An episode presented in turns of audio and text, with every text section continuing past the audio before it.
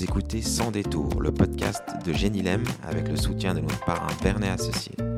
Ici, vous trouverez des témoignages authentiques d'entrepreneurs suisses romans, des femmes, des hommes qui, à un moment clé de leur parcours et parfois à répétition, ont choisi de faire les choses autrement. Elle et il partagent sans détour leur expérience entrepreneuriale, leur vision du business et de la vie. Sans plus attendre et sans a priori, entrez donc avec nous dans le monde fascinant des entrepreneurs. Nous recevons aujourd'hui Géraldine Fasnacht, sportive suisse professionnelle qui pratique le snowboard, freeride, le base jump ou encore le vol en wingsuit. À son palmarès, elle compte de nombreux podiums et des victoires internationales en snowboard freeride, dont trois fois l'extrême de Verbier. Elle a ouvert de nombreux sauts en wingsuit dans le monde entier.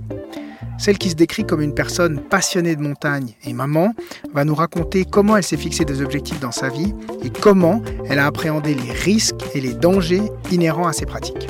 On parle risque, travail, découverte, sens, mais surtout passion.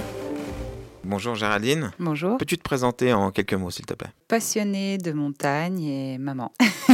et qu'est-ce que tu fais aujourd'hui au, jour le jour? Ça veut dire quoi, passionnée de montagne et maman?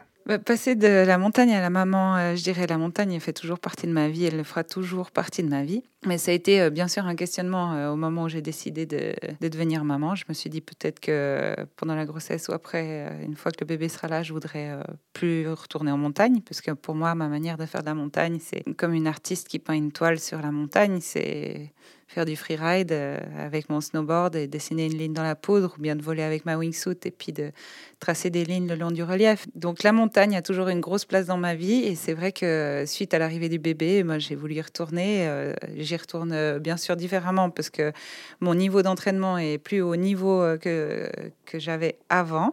Donc je connais mes limites et, aujourd'hui, ben voilà, c'est vraiment du pur plaisir. j'ai décidé de ne plus ouvrir des sauts majeurs comme, comme les sauts engagés que j'ai pu ouvrir jusqu'à maintenant, qui sont magnifiques, mais de répéter des, des, des sauts ou des, des, des que j'aime et, de profiter de mon terrain de jeu. Les premières fois où tu as ouvert comme ça des sauts, pourquoi tu as fait ça? Pourquoi j'ai fait ça? Pour moi, la montagne, c'est un terrain de jeu infini. Et puis, euh, c'est sûr que c'est sympa de, de refaire la même pente 25 euh, fois pour s'entraîner, mais moi, ce qui m'intéresse, c'est d'explorer. Pour moi, le, terrain de jeu, il change tous les jours. Et c'est ça qui est magique en montagne. C'est que tout d'un coup, il y a un peu de vent, il y a une nouvelle neige et il y a une nouvelle ligne qui va se dessiner sur la montagne. Et du coup, bah, cette ligne, je vais avoir envie de la faire un jour différemment. Euh, je vais peut-être rider le Mont-Gelé 60 euh, euh, fois par année parce que j'adore ce sommet. Mais je vais jamais la rider la même chose parce que ça sera jamais les mêmes conditions. Et c'est ça qui est passionnant en montagne. Et c'est pour ça que j'aime euh, j'aime y aller tous les jours. Comment on devient snowboardeuse, euh, wingsuiteuse euh, professionnelle? En fait, j'ai jamais pensé devenir professionnelle. Dans, dans, je suis une fille d'entrepreneur. ma maman est aussi entrepreneur. les deux ont monté plusieurs entreprises et ils m'ont toujours bien fait comprendre que dans la vie, le plus important, c'est de travailler et d'avoir une passion à côté pour toujours pouvoir se raccrocher à quelque chose dans les moments difficiles de la vie, c'est ce qui nous tient debout.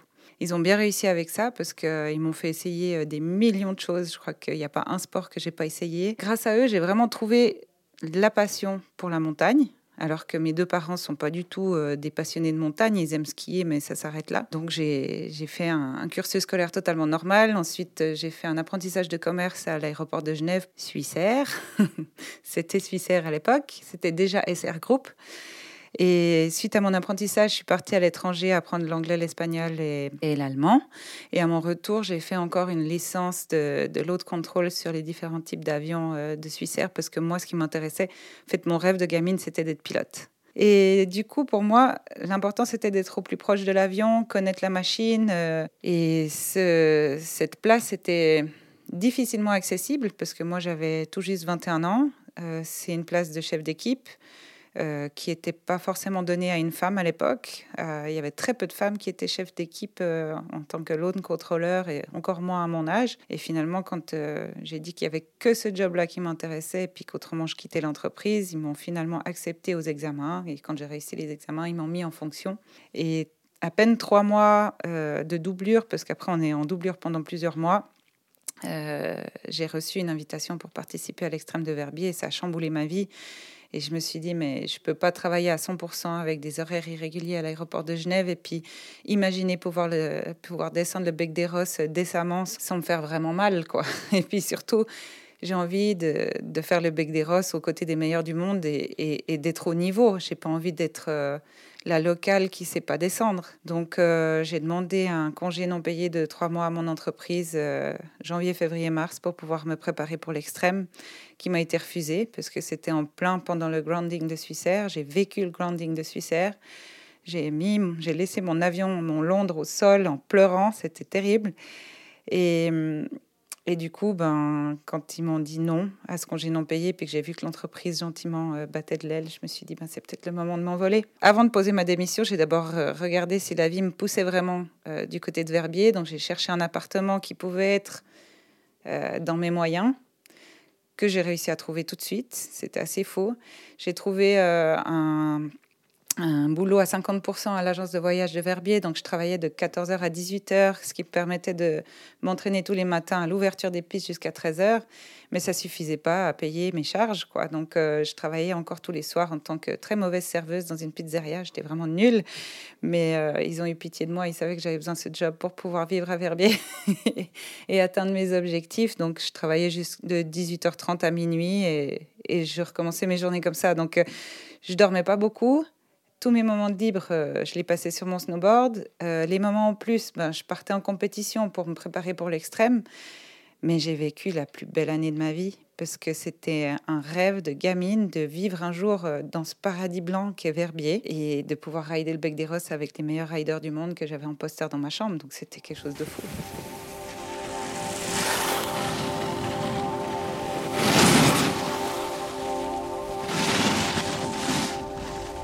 Ça, c'est le début de ton aventure professionnelle. Tu as dit avant, euh, tu t'es fixé des objectifs. Et déjà à cet âge-là, tu avais des objectifs bien précis sur ce que tu voulais faire plus tard ou où est-ce que tu voulais arriver? J'avais des objectifs euh, plus ou moins accessibles ou pas.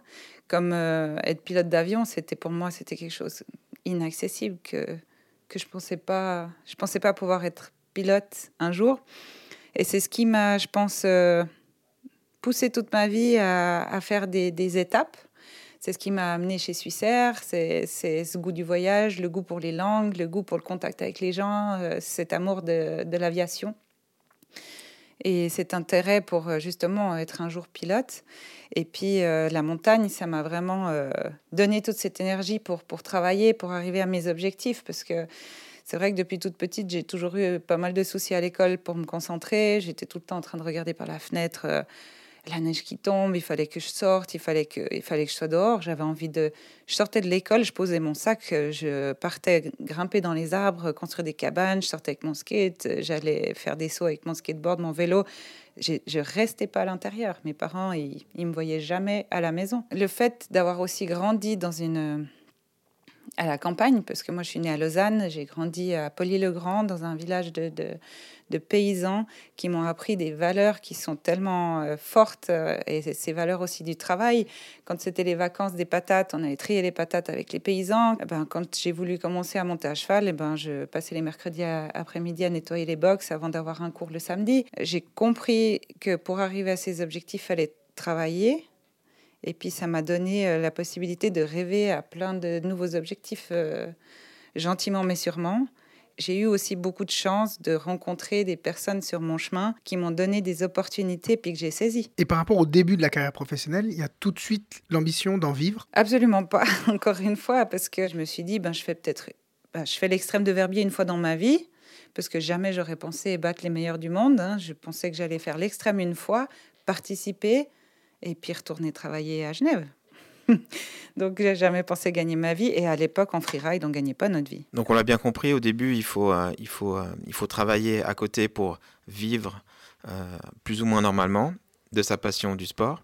Mais à quel moment, peut-être, tu pourrais nous dire, nous expliquer comment tu, tu deviens indépendante financièrement? Est-ce que tu as eu besoin de sponsors? Qu'est-ce qui est venu aider ou, ou te permettre de vraiment d'en vivre euh, peut-être uniquement de ça? J'ai eu la chance d'avoir du soutien au niveau matériel. J'ai eu Verbier aussi qui m'offrait des abonnements de ski. Euh, j'ai eu des, différents magasins de Verbier qui, m'offraient euh, ben, de, refaire mon snowboard gratuitement. Enfin, j'ai eu plein de petits coups de main parce que le freeride, en fait, il n'y a pas de fédération. Et, et, même au niveau médical, c'est compliqué. Donc, si on n'a pas des copains physio, si on n'a pas des copains médecins, on doit tout payer.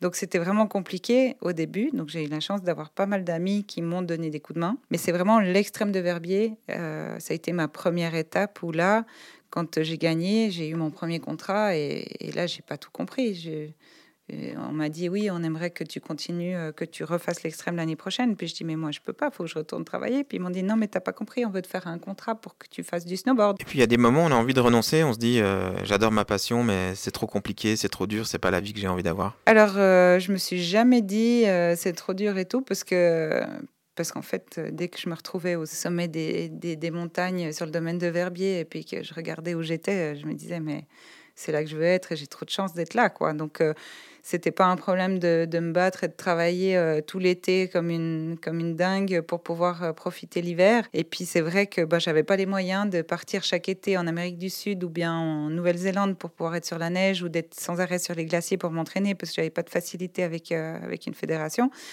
Du coup, c'est ce qui m'a aussi orienté vers le base jump. Quand j'ai vu que le base jump existait, je me suis dit mais ça c'est le plus beau parallèle que je peux trouver avec le freeride.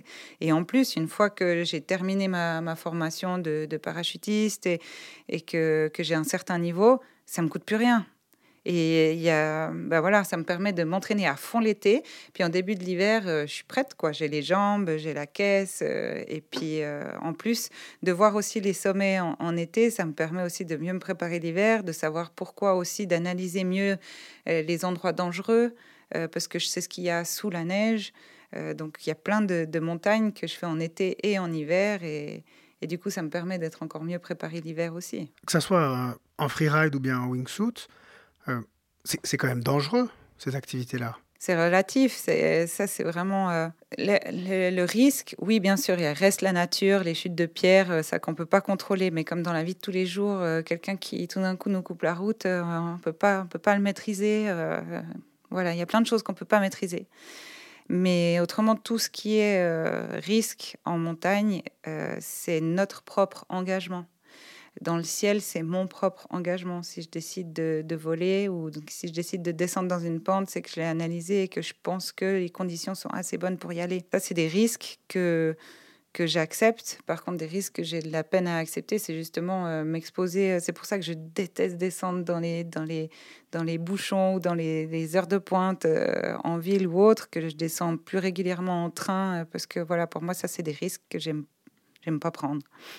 Aujourd'hui, donc, tu continues à pratiquer ton sport et en, et en, parallèle, tu donnes, euh, tu fais des interventions, tu fais du, des conférences et autres. Est-ce que tu peux nous en parler un petit peu? Alors, j'ai la chance de faire des conférences depuis euh, maintenant euh, pas mal d'années. Oui, ça fait depuis 2004 que j'ai commencé et j'adore ça en fait. C'est magnifique de pouvoir partager sa passion et en plus de pouvoir tirer des parallèles sur ma gestion du risque en montagne avec le milieu de l'entreprise parce qu'il y a vraiment tellement de choses en commun. On vit la même chose dans dans, des milieux, en fait, l'entrepreneuriat, c'est vraiment faire, euh, faire du sport extrême, quoi. Et, et le, je trouve que de pouvoir aussi le présenter en image et surtout, ce que j'adore faire, c'est pousser aussi le côté femme.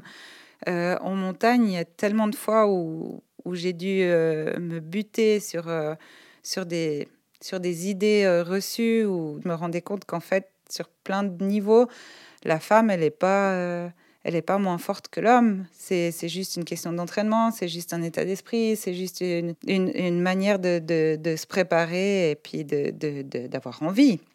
Et l'entrepreneuriat, pour ça, je trouve que c'est super intéressant, mais il n'y a pas seulement ce côté féminin et surtout pas que le côté féminin que je mets en avant, c'est vraiment j'ai essayé de vraiment pousser le côté féminin et de montrer que les femmes, elles ont aussi leur place en montagne, elles ont aussi leur place dans des sports qu'on appelle extrêmes, même si je déteste ce mot, parce que pour moi, c'est des sports qui sont avant tout euh, tellement poétiques et tellement euh, en phase avec la nature, tellement doux. Et, le fait de, pouvoir aussi échanger avec les entrepreneurs et de pouvoir parler aussi de leurs difficultés sur le, terrain par rapport à certains objectifs, euh, ben finalement, on a les mêmes problématiques quand on cherche à ouvrir un nouveau saut ou quand on cherche à ouvrir une nouvelle ligne ou quand on est en montagne, euh, suivant les objectifs qu'on se met devant. Et c'est quoi ces mêmes problématiques? Oui, il y a plein de choses parce que quand on réalise des gros objectifs, euh, ben, on est rarement seul. Donc déjà, trouver la bonne équipe euh, qui, qui, peut nous accompagner, euh, qui a la même vision, qui a qui a pas peur de l'innovation, ben, les, les, entraînements, euh, comment est-ce qu'on comment est-ce qu'on visualise son objectif pour pouvoir se préparer correctement, pour pouvoir aller au bout de son objectif et puis de s'imaginer au sommet prêt à sauter et puis de se dire ben je serai prête là-haut parce que j'aurai rempli tout, toutes les, les, les bonnes phases de préparation.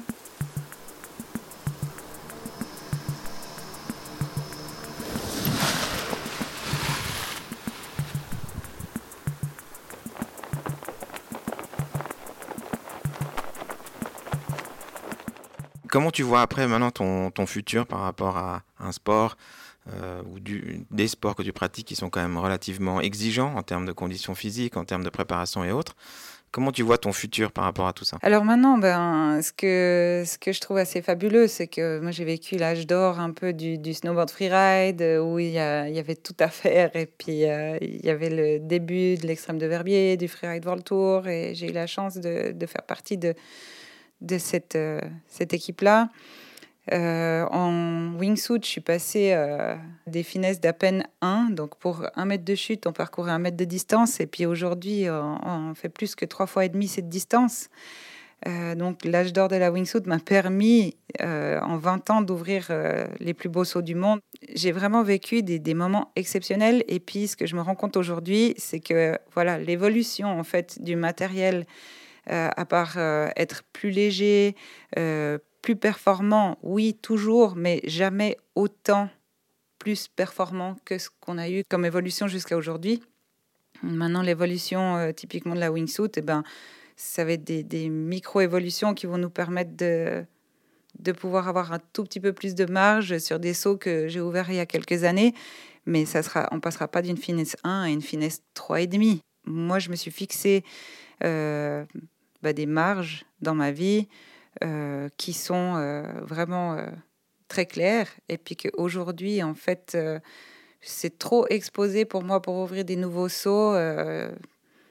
par rapport aux limites que je me suis fixées. Quoi. Je ne veux pas passer en dessous de, de, de des limites que, que, je me suis fixées, surtout avec l'entraînement que je peux euh, y mettre aujourd'hui. Mais aujourd'hui, ben, avec un bébé, je n'ai pas attendu 40 ans pour faire un bébé et puis pas passer du temps avec lui. Donc c'est pour ça que j'ai décidé ben, voilà, de me fixer des objectifs différents. Je peux répéter des sauts que j'ai fait jusqu'à maintenant avec euh, ben, cette marche supplémentaire parce que le matériel, il évolue. Mais ouvrir des nouveaux sauts avec euh, un tout petit peu de marge supplémentaire qui sont beaucoup plus engagés, j'ai plus envie en fait. C'est pas mon, c'est pas mon plaisir. Est-ce que tu peux nous parler de ton mindset? Ta philosophie de vie, qu'est-ce qui te, qu'est-ce qui te nourrit tous les jours La passion, mais pas seulement au niveau de la montagne. Je pense que j'ai été passionnée à, tous les niveaux dans tout ce que j'ai fait. Et je pense que c'est ça qui, qui fait que, que j'ai toujours réussi à aller jusqu'au bout des, des choses dans, dans, ma vie. C'est que quand je travaillais à l'aéroport de Genève, j'étais passionnée par mon job. Enfin, avoir cette opportunité de devenir l'autre contrôleur et puis de, de gérer une équipe au sol, d'être à côté des avions, de pouvoir monter dans l'MD11 et puis connaître chaque petite partie de cet avion. Enfin, j'étais tellement passionnée des avions que je connaissais chaque petit recoin euh, et que je m'intéressais à finalement plus que ce que j'avais à faire dans mon métier parce que j'adorais ça. Et, c'était, c'était fabuleux. Et puis bien sûr, ben, la passion du sport. Et c'est ce qui, ce qui a fait que j'ai réussi à peut-être aller jusqu'au bout euh, à l'extrême de Verbier, puis que j'ai voulu continuer parce que mon but c'était de faire juste une fois l'extrême et puis de retourner à l'aéroport de Genève. Quand j'ai gagné, ben, j'ai eu mes premiers sponsors, ils m'ont demandé de continuer. Puis au final, j'ai fait huit ans sur, euh, sur l'extrême, le, Freeride World Tour qui est venu par la suite. J'ai fait, le tour euh, chaque année, les compétitions, même si des fois il y a des étapes qui sont dans d'autres pays, c'est plus ou moins toujours la même chose. Et donc je me suis dit, voilà, si je commence à avoir cette frustration, c'est qu'il faut que je passe à autre chose. Et c'est pour ça que j'ai quitté aussi la compétition et j'ai commencé à faire mes propres projets. Et j'avais toujours euh, rêvé de, de, faire des expéditions d'aller en Antarctique, d'aller en terre de Baffin. Et du coup, ben, ça s'est présenté à moi. J'ai eu la chance d'avoir ces opportunités-là et puis je les ai saisies. À t'écouter comme ça, on a l'impression qu'il y a le hasard, il a souvent sa, place. Et on te propose de, faire la première étape au, Bec des Rosses. Là, on te propose de faire des expéditions. Moi, j'ai pas envie d'y croire que c'est que du hasard. Non, c'est pas vraiment. Enfin, oui, bah, c'est la chance. La Terre de Baffin, par exemple, c'était ma première expédition. Et mon meilleur ami, euh, Sébastien Colangro, euh, en faisait partie. Et puis, euh, un jour, il vient, puis il me dit Non, mais Jay, mais moi, je vais partir en Terre de Baffin, il faut que tu viennes avec moi. Je dis, euh, ouais, mais moi, je connais personne d'autre dans l'équipe que toi. Il euh, n'y a que des mecs. Euh, c'est six semaines sur la glace en autonomie complète. Donc, si on s'entend pas avec un, avec un de l'équipe, c'est, ça peut être vite compliqué. et puis, donc, du coup, on a organisé des, des réunions. On s'est tous rencontrés pour bien sûr préparer l'expédition et tout ça. Et puis je me suis dit ouais ben la terre de Baffin, ça me fait trop rêver. quoi. C'est un endroit, c'est magique. C'est des falaises qui tombent, qui tombent dans l'eau. En fait, euh, on, allait euh, poser le camp de base sur un fjord gelé au pied des, faces de 1200 mètres qui tombent dans la glace. Euh, enfin, c'est un paysage de, de, fou, quoi. Puis on passe dans des villages inuits, des rencontres exceptionnelles des chamans inuits, enfin des gens franchement que j'ai fort dans mon cœur. Et puis puis être six semaines sur la glace, puis entendre la glace craquer, et puis euh, croiser l'ours, et puis des phoques et tout. C'est, enfin, c'est une, vie exceptionnelle. À, t'écouter, il y a à la fois cette, recherche de nouveauté, euh, donc quelque part d'inconnu, et en même temps, systématiquement, beaucoup de préparation euh, pour, pour, se préparer à l'inconnu. Oui, beaucoup de préparation, envie de, de découvrir. aussi, ben, j'ai eu la chance de d'avoir euh, beaucoup d'aide. Euh, ben voilà, quand je suis partie en terre de Baffin, euh, Mike Horn, m'a tout de suite dit ouais, ben viens chercher une poulka à la maison, prends ci, prends ça. Il m'a donné plein de conseils. Voilà, y a, le milieu, il est aussi tout petit. Les gens qui sont dans ce milieu-là, ils sont, ils sont toujours prêts à nous donner des coups de main, à nous prêter du matériel et puis à nous dire mais va découvrir, va voir comme c'est beau. Et puis ça m'a permis aussi de, voir la réalité. Tu parles de Mike Horn, c'est des fois une question qu'on se pose comme, comme spectateur, comme je suis.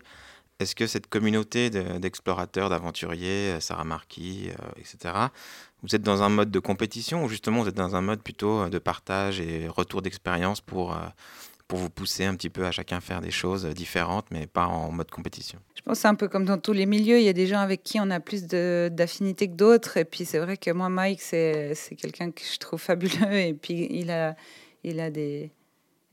Ouais, il m'a toujours inspiré.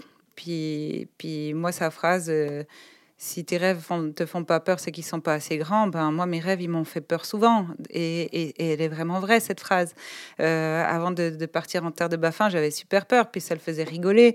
Et puis avant de préparer mon saut du Cervin, mais je n'ai pas dormi pendant je sais pas combien de nuits euh, pendant ma préparation. Et puis du coup, je l'ai, je l'ai vraiment vécu sa phrase. Et puis je me suis dit ouais ben et c'est pour ça peut-être qu'aussi j'ai je l'aime beaucoup parce que je, ressens les choses un peu comme il le dit aussi. Alors, il y a quelque chose qui me rassure, c'est que tu avais quand même un peu peur avant, enfin une appréhension avant de sauter le, en haut du Cervin. Comment tu gères ces moments et cette peur? Bah, Au sommet du Cervin, j'avais juste la tension de, de, faire le geste parfait. Mais par contre, toute ma préparation, en fait, je l'ai appelé plutôt le hold-up du Cervin parce que grâce, grâce à, à ma plus grande erreur euh, au Dru, mon, mon, plus gros échec au Dru en 2010, que j'ai finalement sauté en 2012 parce que j'y suis retournée, avec une meilleure préparation, ben, ça m'a permis de faire le hold-up au Cervin. En 2014, euh, je m'étais tellement bien préparée que je suis arrivée euh, là-haut et, j'ai trouvé tout de suite le, point de départ.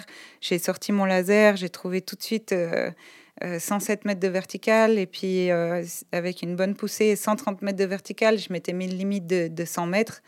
En dessous de 100 mètres, je faisais demi-tour ou il fallait que je trouve un autre endroit. Et euh, sur le premier, enfin, le, pas tout à fait le premier point, mais le deuxième point que j'ai regardé avec la corde, je l'ai trouvé tout de suite. Et là, quand j'ai regardé mon copain Julien, je dis, mais c'est trop facile. Vas-y, passe-moi le matos, enfile ta wingsuit, envole l'ami, quoi. C'était dingue. C'était aussi euh, une jolie phrase de mon papa. Il me disait toujours, mais tu vois, si l'entraînement est dur, après la compétition, elle est facile. Et il avait totalement raison. Et du coup, sur toutes mes préparations, j'ai toujours fonctionné comme ça. Dans le freeride et dans le. Il y a le même nombre de femmes que d'hommes? Il y a moins de femmes que d'hommes en freeride et en wingsuit, enfin dans les sports qu'on appelle euh, extrêmes, que j'appelle sport alternatif.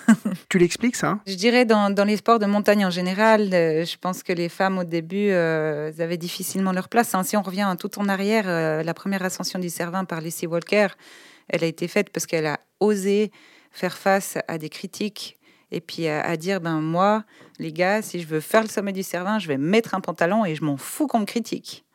Et ça venait déjà tout simplement de ça. C'est historique en fait. C'est que c'est clair que grimper une montagne avec une robe c'est tout de suite plus compliqué hein. Les premières pilotes c'était exactement le même problème. Mais est-ce que tu penses pas aussi que par rapport à par rapport à ton environnement l'environnement familial souvent il y a plutôt aussi un effet protecteur de la famille par rapport à une femme?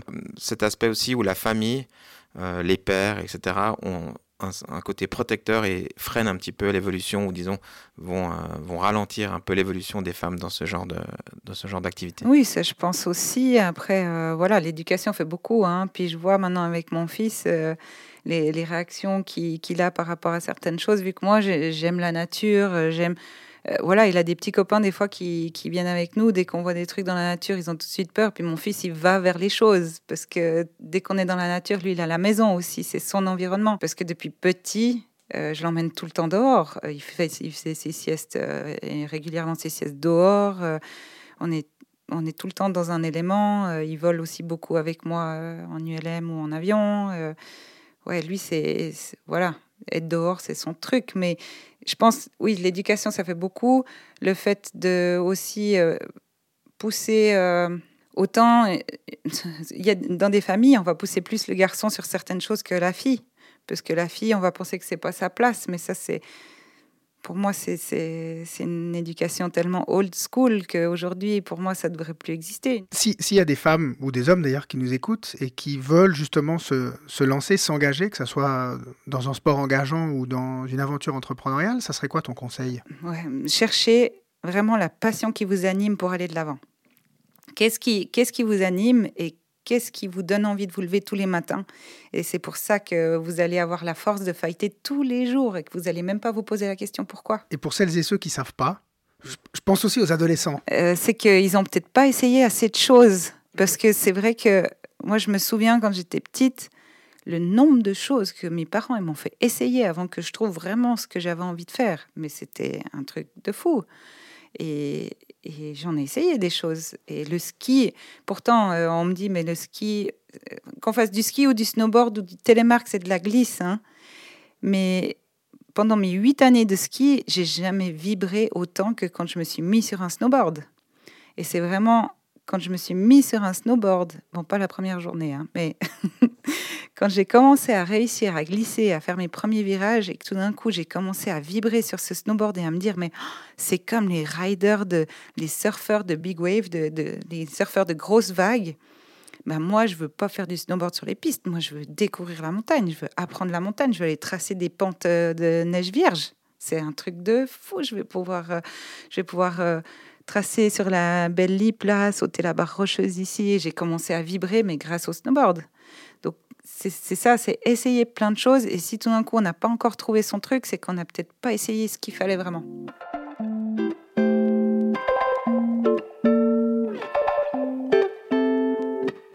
Voilà, nous sommes arrivés au terme de cette rencontre passionnante avec Géraldine Fasnart. On a compris en l'écoutant, c'est la passion qui a drivé et qui continue de driver sa vie.